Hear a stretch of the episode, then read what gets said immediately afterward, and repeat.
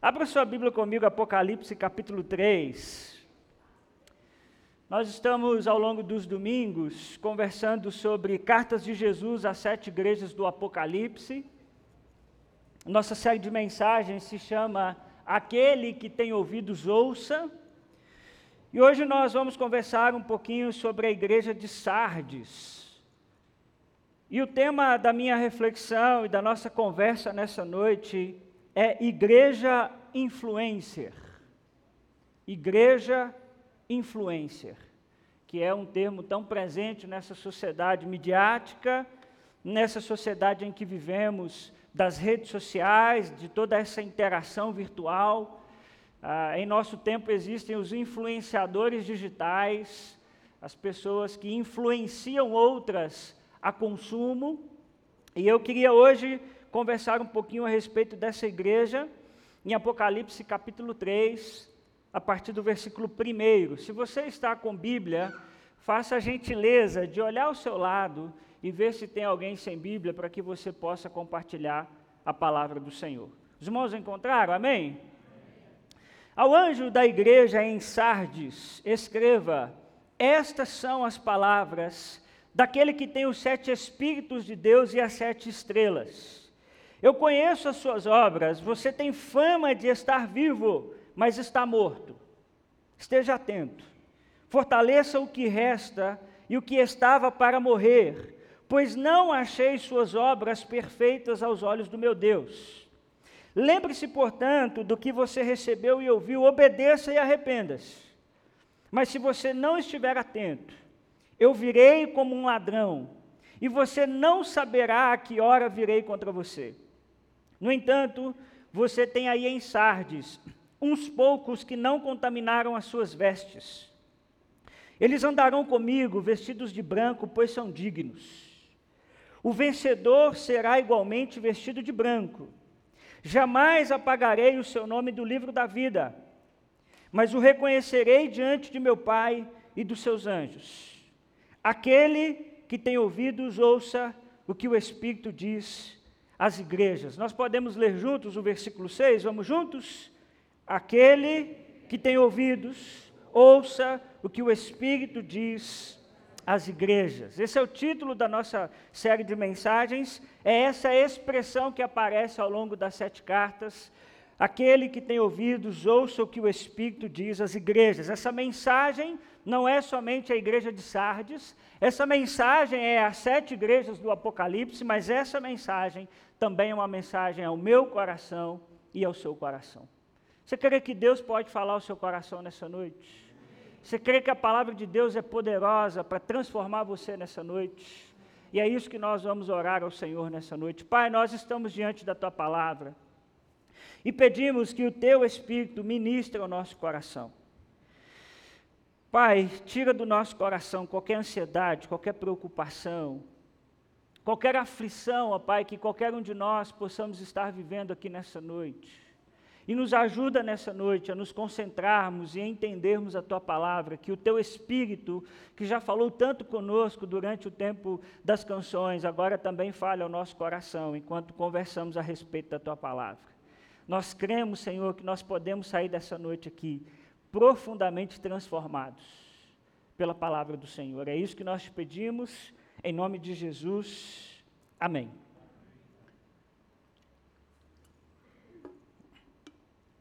Cidade de Sardes, vamos entender um pouquinho o contexto da cidade de Sardes. Sardes é uma cidade onde tem uma igreja que Jesus escreve essa carta.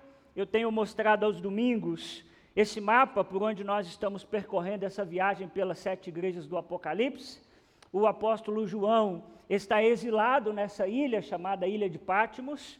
E Jesus então escreve uma carta à igreja de Éfeso, depois à igreja de Esmirna, depois à igreja de Pérgamo, Tiatira, e agora nós chegamos aqui nessa igreja de Sardes, né? a quinta igreja a quem Jesus escreve, ela está mais ou menos aqui, só para você ter uma ideia, a 50, 50 quilômetros né, da última carta que nós estudamos, que é Tiatira. Né? Então, essa é a cidade de Sardes, e a história da igreja de Sardes é muito parecida com a história da cidade. A cidade de Sardes começou com muita glória, mas é uma cidade que a sua história termina com vergonha. Sardes foi capital dessa região aqui chamada de Lídia. Então ela foi uma cidade que viveu seus áureos aí, né, no seu, no, no, nos dias do rei Cresso, e era uma das cidades mais magníficas nesse tempo, era uma capital. Ela está no alto de uma colina, e a cidade de Sardes era muito interessante, porque ela era uma cidade fortificada. Sardes era uma cidade toda murada. Então, não sei se você já viu ali, ah, por exemplo, né, a, aquele muro que existe ali é, entre os Estados Unidos é toda aquela questão da, da entrada ilegal, onde há uma a, parede, né, há, há, uma muralha em volta. Na cidade de Sardes, você tinha isso em toda a cidade. Então, Sardes tinha uma espécie de arrogância, como se fosse uma cidade imbatível. Como se fosse uma cidade que absolutamente nunca aconteceria nada com ela.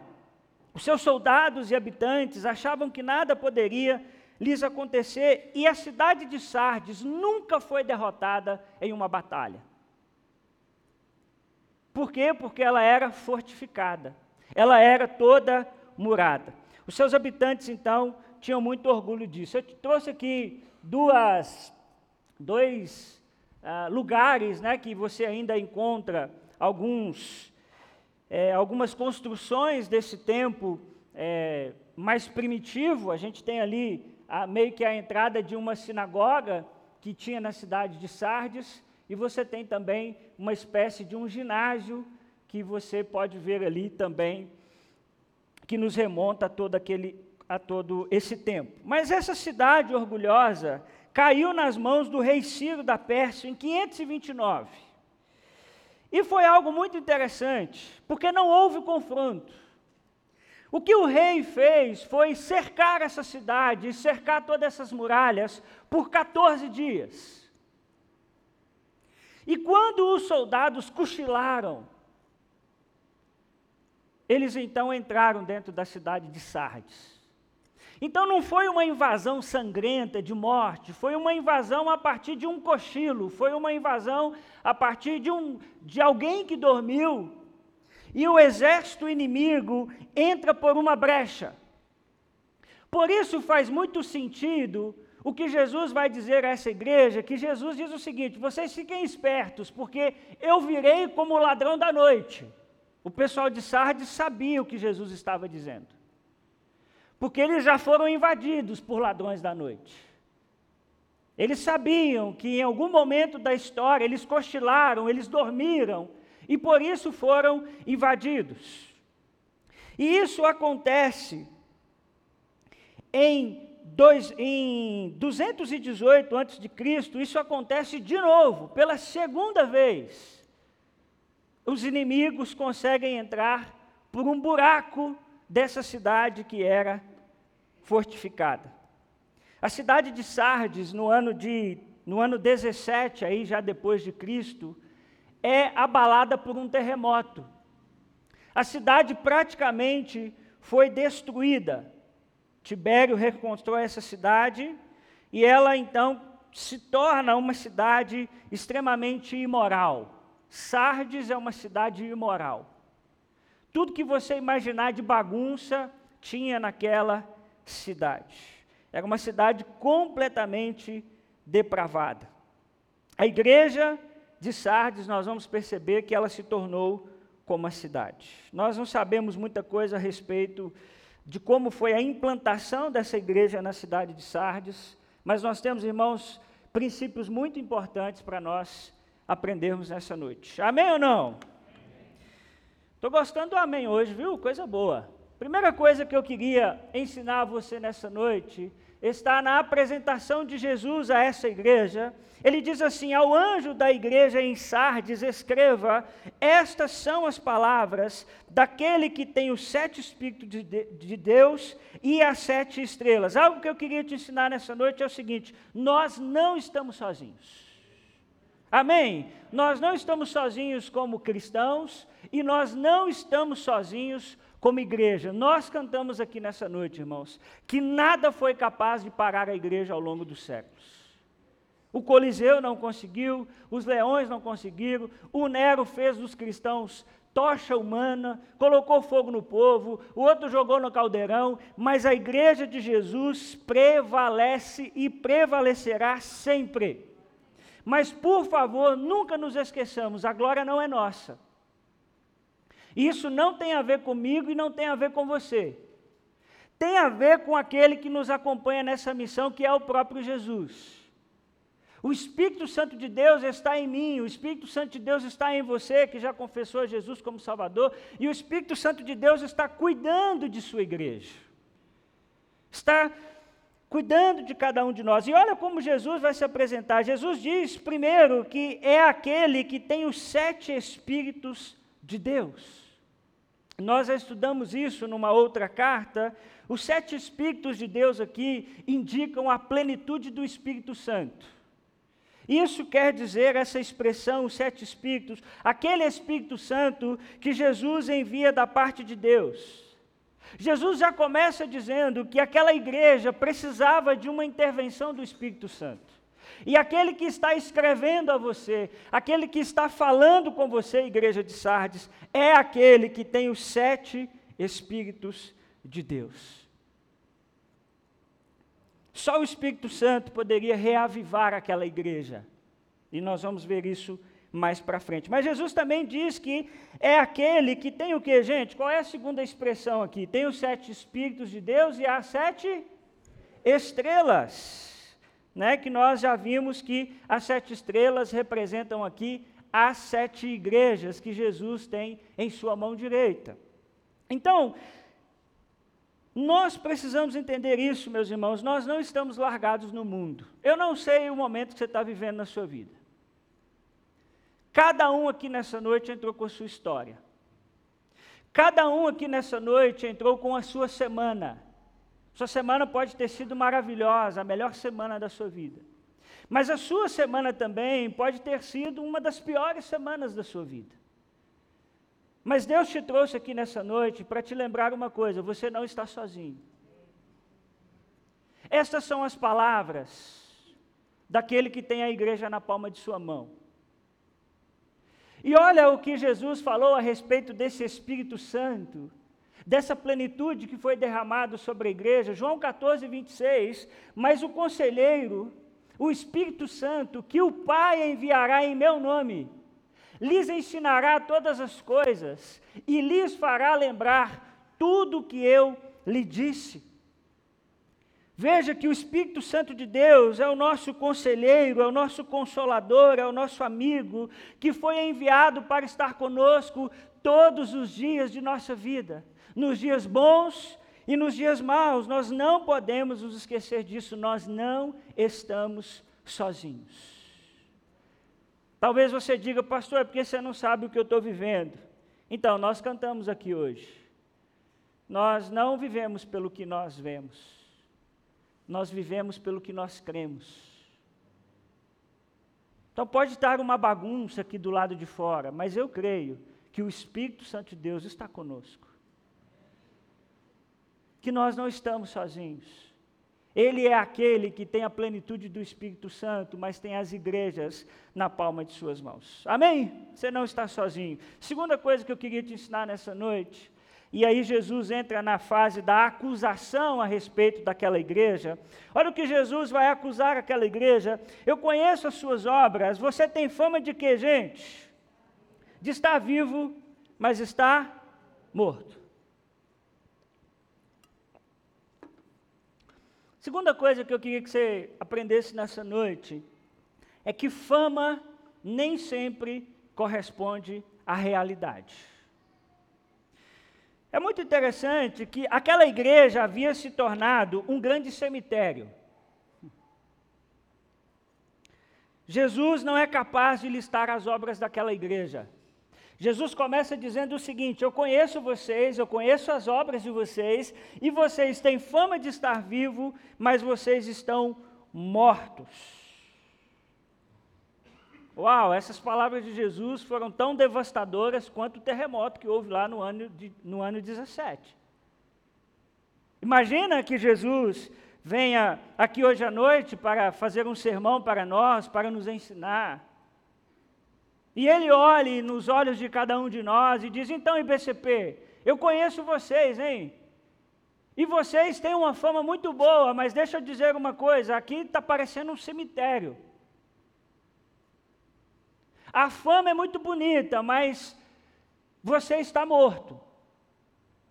Veja que palavras sérias Jesus está dizendo àquela igreja. Então, talvez a aparência daquela igreja enganasse algumas pessoas, mas Jesus está dizendo e constata a ausência de uma fé vibrante que resultou na morte espiritual daquela igreja. Sardes, meus irmãos, como igreja, ganhou um nome. Por isso eu chamei o nosso sermão nessa noite de igreja influencer. Sardes era a igreja da moda, você está entendendo o que eu estou falando? Sardes era a igreja que todo mundo olhava e dizia assim: Uau, que igreja bacana! Que igreja legal! Das sete igrejas, Sardes é a que mais parece estar muito bem. Ela era bem vista na cidade, na vizinhança, era conhecida pelas demais igrejas. Bom, nenhuma falsa doutrina estava criando raízes em sua comunhão. Nós não vemos Jesus, por exemplo, falando em Sardes contra os nicolaítas, contra os seguidores de Balaão. Nós não vemos Jesus repreendendo os seguidores de Jezabel. Que igreja viva vocês têm em Sardes? Provavelmente algumas pessoas diziam, e parecia de fato que era assim. É possível que Sardes fosse uma igreja grande para os padrões da época crescia a sua agenda, muitos projetos excelentes, não faltava dinheiro, não faltava recursos humanos, não faltava talento, havia todos os indícios de uma igreja viva, de uma igreja com vigor. Mas sabe, irmãos, que existe uma grande diferença entre o que as pessoas dizem a nosso respeito e o que Jesus vê no interior do nosso coração. Isso eu estou falando da igreja, isso eu estou falando de mim e de você. Uma coisa é o que as pessoas acham que a gente é. Uma outra coisa é o que a gente de fato é. Uma coisa é o que a gente expõe nas nossas redes sociais, da nossa espiritualidade, da nossa devoção, da nossa vida com Deus. Mas outra coisa é o que Jesus vê em cada um de nós. Entre as sete igrejas, a de Sardes era a que apresentava menos fervor espiritual. Em Sardes não tem perseguição religiosa. A igreja tomou, tomou a forma da cidade. Ninguém percebia. E essa é uma grande armadilha de Satanás. Eu já disse isso aqui algumas vezes e vou repetir. O diabo não tem interesse em fechar igrejas. Porque se ele fechar, a gente acorda para a vida. O objetivo de Satanás é tornar as igrejas inoperantes. Elas estão funcionando, mas lá dentro não tem evangelho. Elas estão muito bonitas. A gente olha e diz: Uau! Mas não faz diferença na sociedade, não faz diferença na vida das pessoas. Então o diabo trabalha para que a igreja seja inoperante. Trabalha para que ela continue com muitos programas, com muitas programações, com muito ativismo, mas o coração todo atrapalhado. O Hernandes Dias Lopes diz algo muito interessante. Ele diz que os crentes não estão sendo mortos pela espada do mundo, mas pela amizade com o mundo. É muito sério o que ele está dizendo. E principalmente no país em que nós vivemos, aonde não há perseguição aos cristãos. Aliás, agora nós estamos no poder, né? Pelo menos no discurso. Nós que deveríamos ser perseguidos, agora perseguimos. Mas é muito interessante que o que o Hernandes Lopes, Dias Lopes está dizendo é que nós perdemos, muitas vezes, a nossa batalha espiritual, não é na espada, é que a gente vai tendo o jeitinho do mundo. A gente começa a não mais fazer diferença no mundo. Nós nos tornamos inoperantes. Mas, por favor, ouça, por fora está bonito. Como na igreja de Sardes. O diabo não precisou perseguir essa igreja de fora para dentro. Ela já estava sendo derrotada pelos seus próprios pecados. O diabo não precisou lançá-los em prisão, mas eles já estavam presos em si mesmos.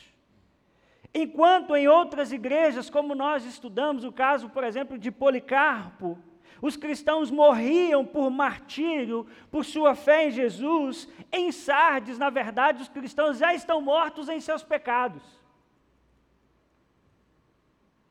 Estão mortos espiritualmente, irmãos, nem sempre a fama corresponde ao que de fato é. E nós somos, irmãos, acostumados a medir as pessoas pelo seu desempenho. Nós somos acostumados a medir uma igreja pelo seu desempenho, quantos programas ela tem, quantos ministérios ela tem, o quanto ela faz o quanto ela faz barulho, o quanto as pessoas a seguem no Instagram, quantas pessoas têm inscritas no seu canal do YouTube, mas o que Jesus está nos ensinando aqui é que Jesus não se relaciona com personalidades, mas Jesus se relaciona com pessoas.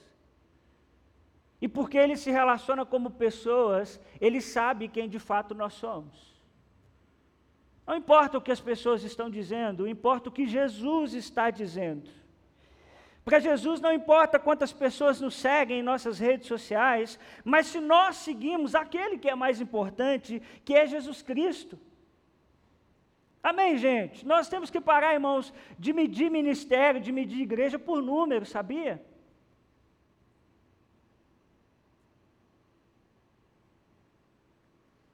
A gente mede o pastor para saber se o pastor é bom ou ruim, dependendo do número de membros que ele tem na igreja. Então, Sardes estava bombando. Mas Jesus diz: vocês têm fama de estarem vivos, mas na verdade vocês estão mortos. Vocês são uma igreja influência, vocês, todo mundo olha para vocês e diz: Uau, que igreja bacana. Mas vocês estão mortos.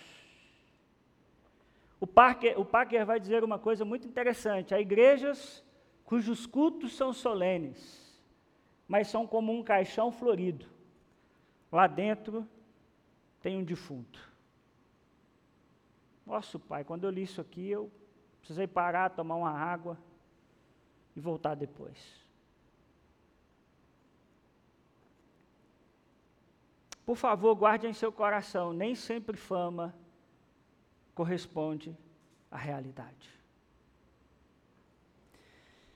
Jesus agora vai fazer uma exortação, e ele diz no versículo 2: Esteja atento, fortaleça o que lhe resta, e que estava para morrer, pois não achei as suas obras perfeitas aos olhos do meu Deus. Terceira coisa que eu quero te ensinar nessa noite: nós precisamos acordar do sono espiritual.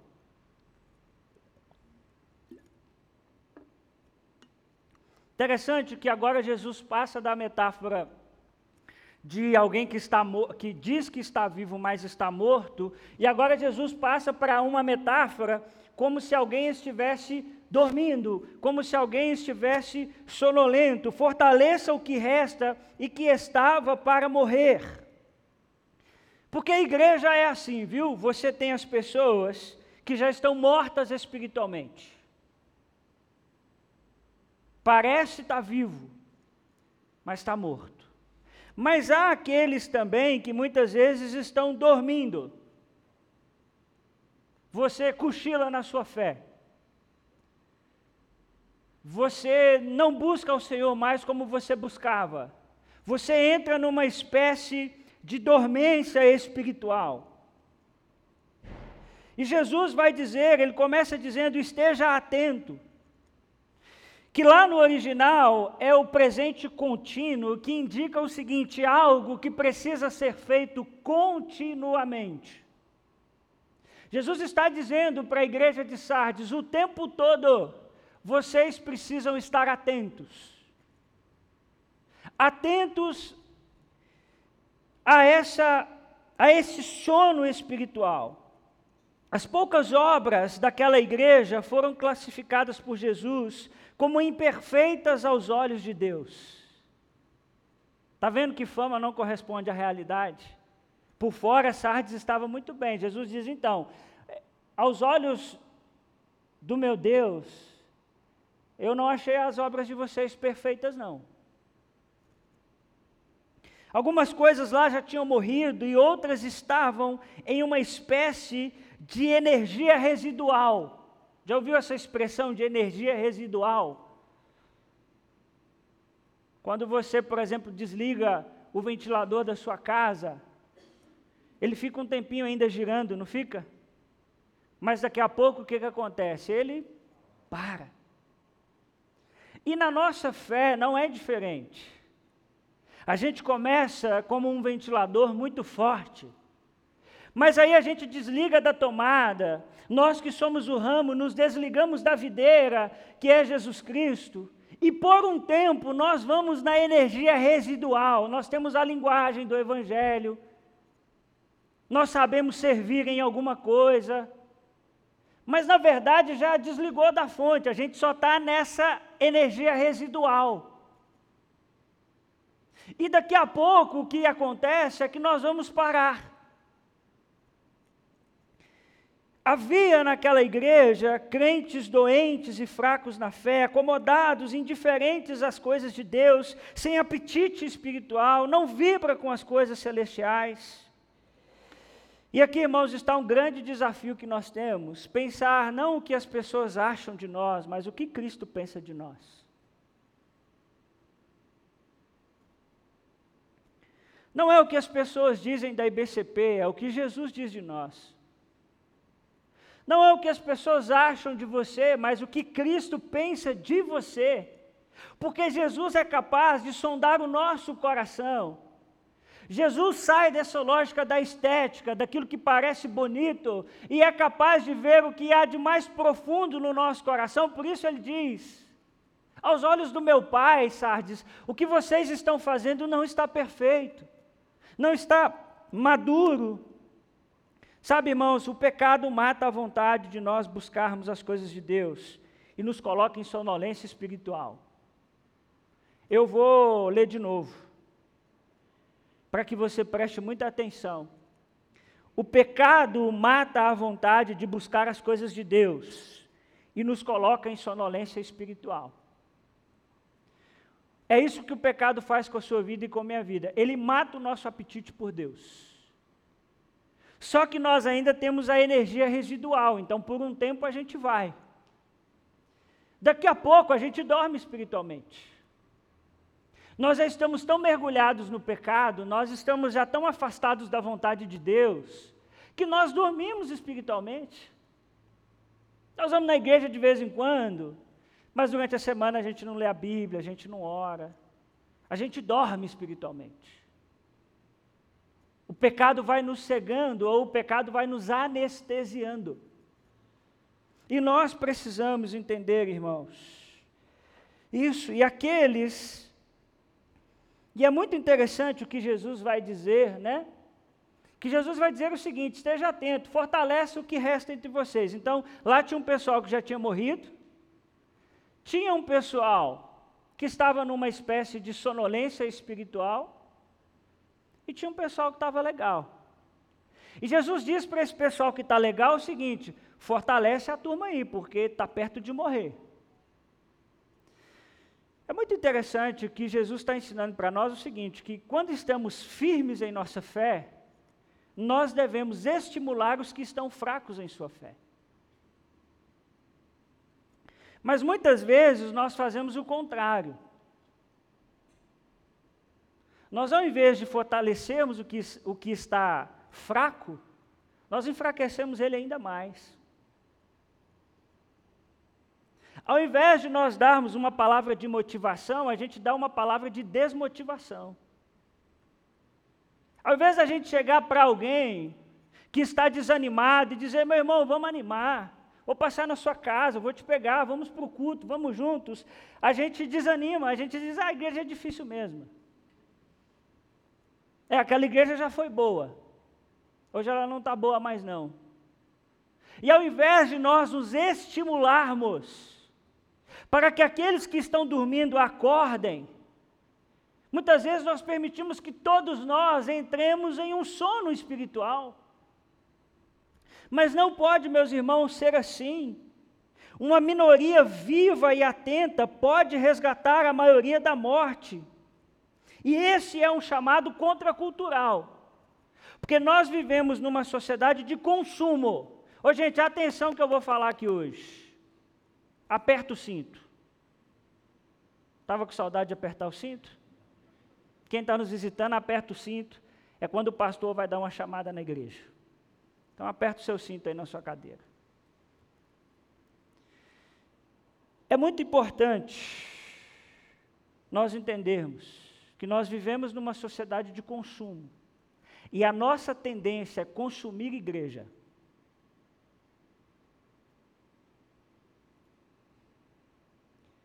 É como ir a um restaurante à la carte. E aí a gente começa a fazer os nossos pedidos. Quero louvor assim, quero palavra assim. Quero kids assim, quero ar-condicionado assim. Mas o chamado de Jesus para nós é para construirmos uma igreja. Não é para nós consumirmos uma igreja. Jesus está dizendo: você que está firme, você reanime quem está desanimado. E nós temos, irmãos, que sair dessa lógica de consumo. Sair dessa lógica de só assistir. E não colocarmos a mão no arado. E não servirmos.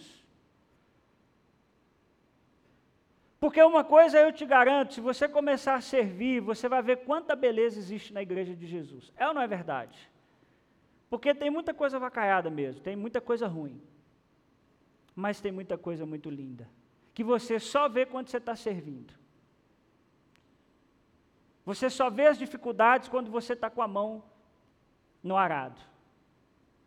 Mas muitas vezes, o que, que nós temos em nossa sociedade? Uma geração de consumo eu vou lá consumir. Gostava desse pastor aqui, não gosto mais. Ele falou um negócio que eu não gosto, eu troco de igreja. Ah, o louvor aqui eu não gostei muito, não. Eu troco de igreja. Eu tive um problema com o Fábio, eu troco de igreja. E aí a gente vai alimentando essa cultura de consumo. E nós, irmãos, não podemos fazer isso. A vontade de Cristo é que você fortaleça o que resta.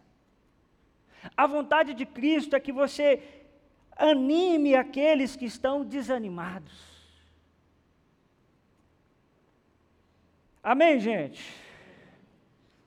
Olha o versículo 3: lembre-se, portanto, do que você recebeu e ouviu, e obedeça e arrependa-se. Mas se você não estiver atento, eu virei como um ladrão, e você não saberá a que hora virei contra você. Muito interessante, porque Jesus está dizendo o seguinte: a respeito dessa apatia espiritual que vocês estão vivendo, vocês precisam fazer uma coisa: se lembrar daquilo que vocês receberam. Pergunta importante para o texto é o que é que aqueles cristãos receberam.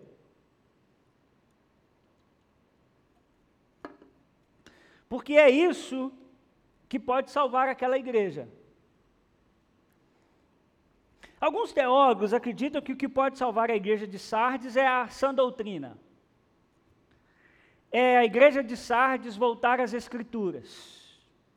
E eu acho que faz sentido essa leitura, mas eu não acho que é só um retorno à sã doutrina. Porque você deve se lembrar que a igreja de Éfeso tinha doutrina. Tinha ou não tinha? Eles colocaram pro, a prova os que diziam ser nicolaítas, aliás, eles expulsaram os nicolaítas do, seus, do seu meio, eles colocaram à prova aqueles que se diziam apóstolos, mas não eram. Então a doutrina de Éfeso era muito boa, mas Jesus diz: Eu tenho uma coisa contra vocês, vocês abandonaram o primeiro amor. Então eu penso sim que é um retorno às Escrituras, à sã doutrina, mas eu estou com o John Stott que diz que esse voltar àquilo que recebeu e ouviu também tem a ver com o Espírito Santo de Deus, que aqueles cristãos haviam recebido. Olha o que a palavra do Senhor nos diz: arrependam-se, cada um de vocês seja batizado em nome de Jesus Cristo para perdão de seus pecados e receberão o dom do Espírito Santo. O Espírito Santo de Deus vem habitar no cristão quando ele aceita Jesus como seu único e suficiente Salvador. E eu não tenho dúvidas que só o Espírito Santo de Deus pode nos tirar da apatia espiritual. Só o Espírito Santo de Deus pode despertar eu e você, do nosso sono. A Bíblia diz que nós devemos pregar no Espírito, adorar no Espírito, viver no Espírito. E sabe, irmãos, que uma igreja fraca pode ser fortalecida pelo poder do Espírito Santo de Deus. Os grandes avivamentos da história acontecem por meio do Espírito Santo de Deus. Muito importante você entender que o Espírito Santo foi dado à igreja de uma vez por todas e é suficiente para todas as necessidades da igreja. No dia de Pentecostes, o Espírito do Senhor foi derramado sobre toda a carne. No dia em que você se converteu a Jesus, o Espírito Santo de Deus foi derramado sobre a sua vida. Mas a gente não pode esquecer que a Bíblia diz, por exemplo, que nós podemos entristecer o Espírito Santo.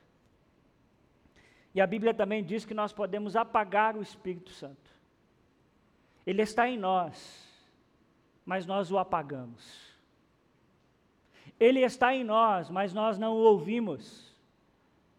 Nós entramos num caminho de pecado e ele diz: Isso aí vai dar morte.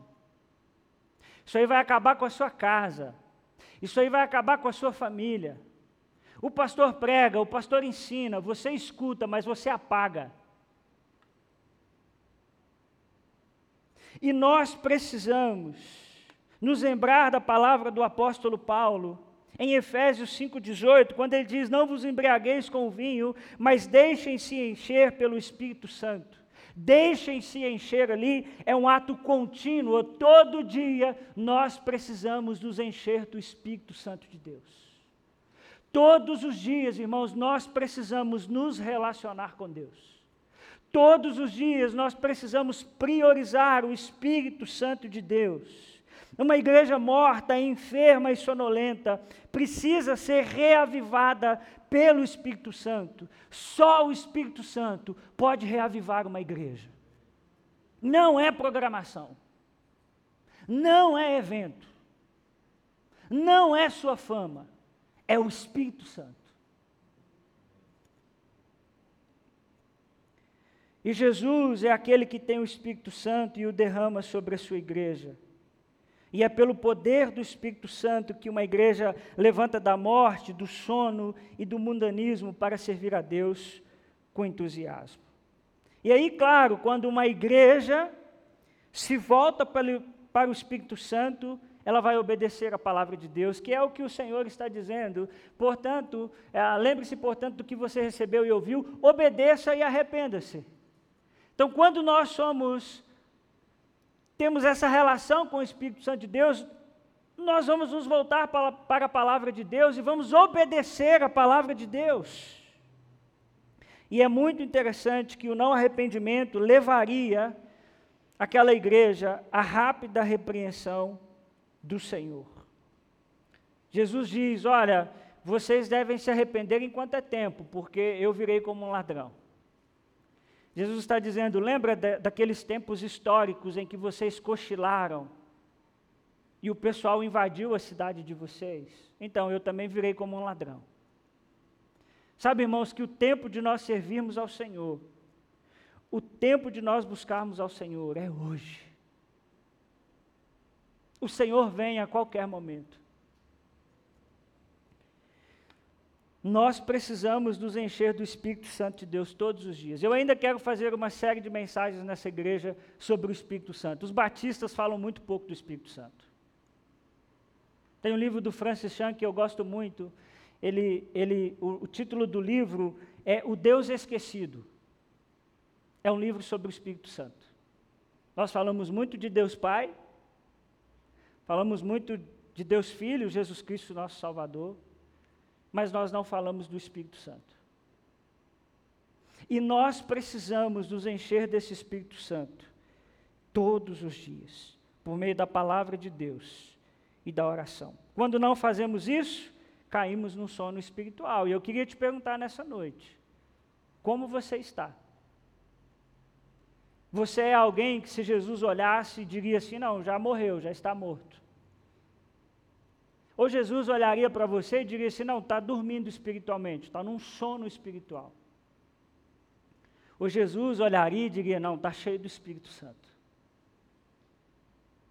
Eu queria te dizer que se você estiver morto espiritualmente, ou em uma sonolência espiritual, o Espírito Santo de Deus pode te reavivar nessa noite. Pode fazer algo novo na sua vida nessa noite. Quarta coisa que eu queria te ensinar está no versículo 4. Agora Jesus vai fazer um elogio. No entanto, você tem aí em Sardes uns poucos que não contaminaram as suas vestes. Eles andarão comigo vestidos de branco, pois são dignos. Quarta coisa que eu quero te ensinar, meu irmão, seja um remanescente fiel. Agora, Jesus traz o foco para os irmãos que estavam atentos. No entanto, você tem aí em Sardes uns poucos, muito poucos mas é muito interessante, eles não contaminaram as suas vestes. Contaminar a veste aqui é se envolver com o pecado, sujar as suas roupas com o pecado.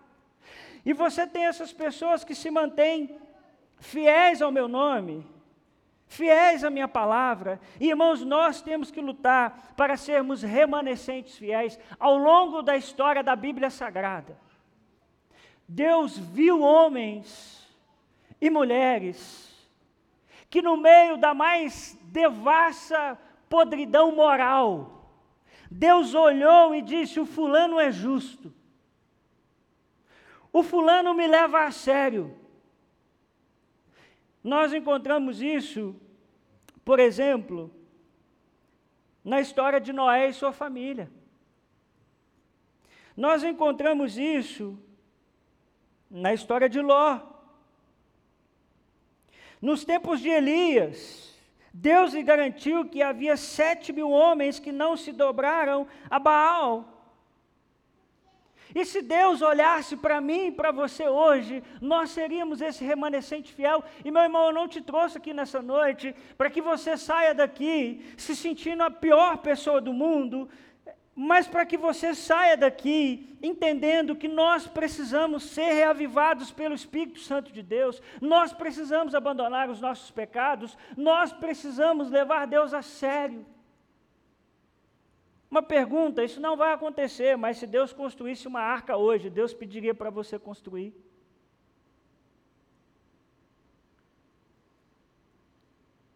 Você estaria no grupo que não se contaminou? Você estaria no grupo que pagou o preço que tivesse que pagar, mas lutou para viver uma vida de santidade. Jesus vai dizer que esses remanescentes fiéis andarão com ele vestidos de branco, símbolo de, pureza, pois são dignos. Então, nós precisamos, irmãos, honrar o sacrifício de Jesus. Irmãos, nós não somos salvos pelas nossas obras, só Jesus é suficiente para nos salvar, mas nós temos que ter uma vida digna do sacrifício de Jesus. Nós precisamos olhar para dentro da nossa vida e dizer: Isso aqui não tem a ver com Deus, isso aqui não está legal, isso aqui eu preciso abandonar. Então, seja um remanescente fiel.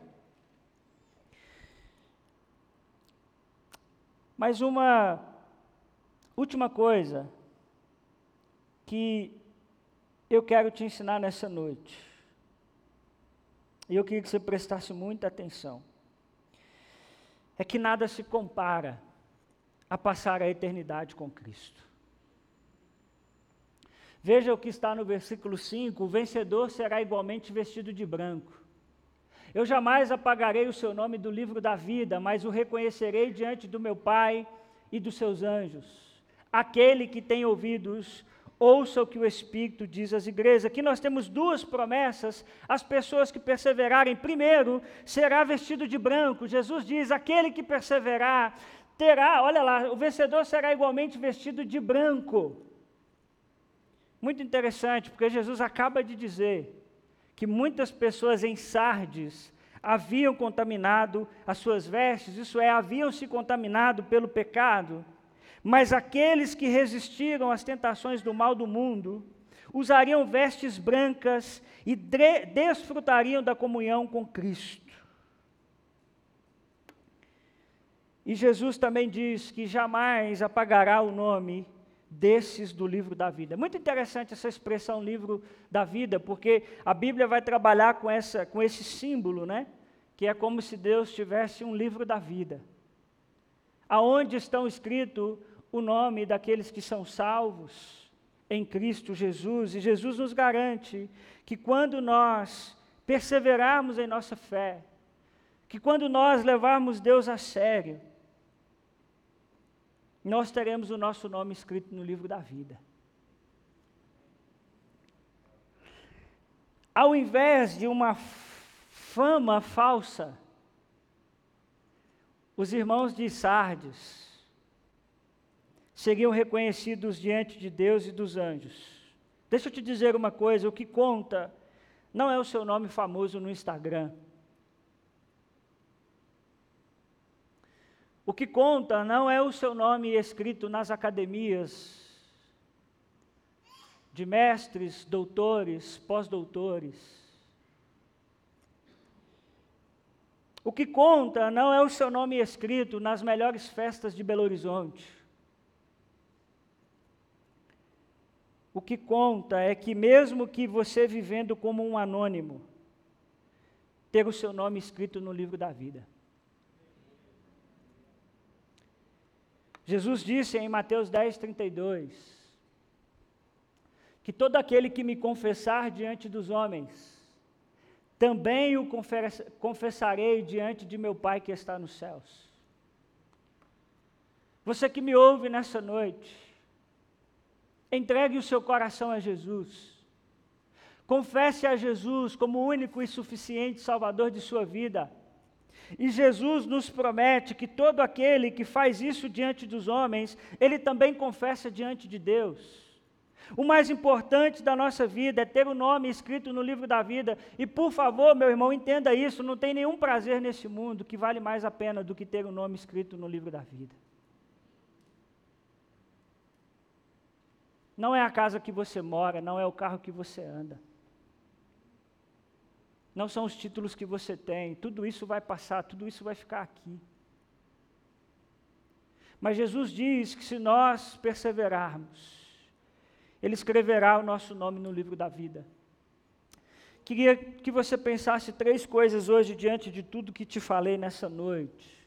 Primeiro, você está morto, dormindo ou atento?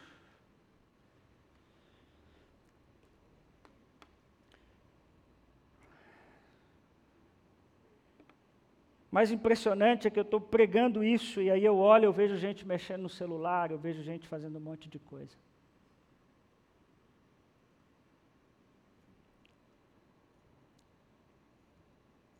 Nós precisamos, irmãos, acordar do nosso sono espiritual.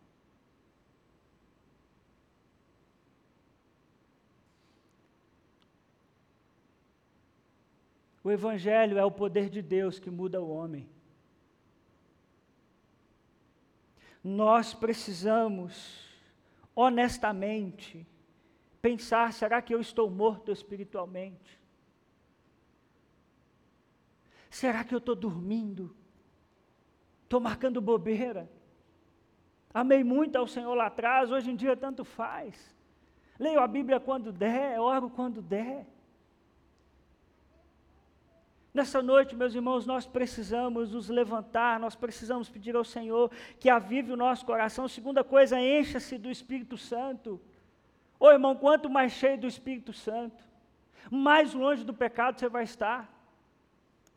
Quanto menos cheio do Espírito Santo, mais próximo do pecado você vai estar. Essa é a lógica.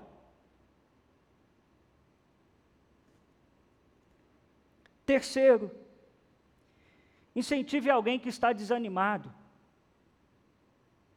Liga essa semana para alguém que você não está vendo. Fulano, estou sentindo sua falta, está tudo bem. Se coloque como um instrumento nas mãos de Deus para animar quem está desanimado.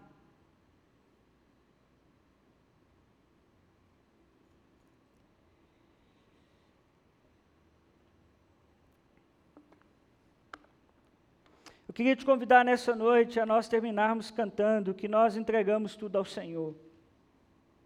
Amém?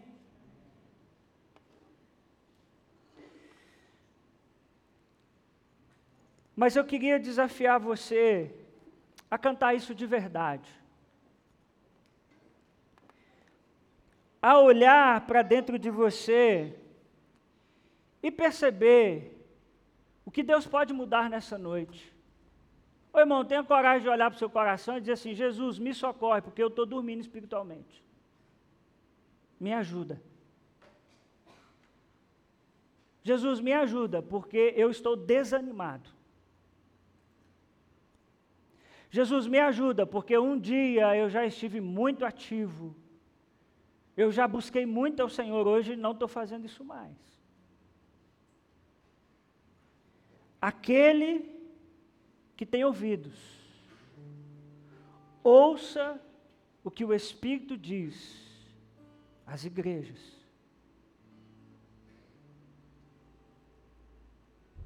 Ele vem, irmãos. Ele vem. Nossas lâmpadas estão acesas. Nosso coração está preparado.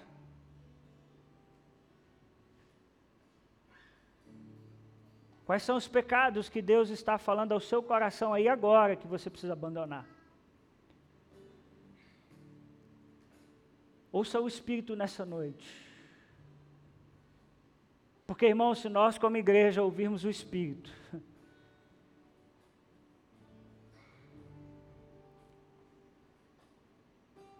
é imensurável o que ele pode fazer na nossa vida. Tenha coragem de reconhecer nessa noite que você tem um coração duro. Que Deus está te dizendo, te dizendo, te dizendo, e você continua irredutível. Você continua com o seu coração duro. Vamos cantar essa canção e vá falando com o Senhor. Permita que Deus fale ao seu coração e depois eu volto para a gente orar. Fica de pé no seu lugar. Vamos cantar isso, Senhor. Eu te dou o meu coração. Eu te dou tudo que há em mim, Senhor, em nome de Jesus.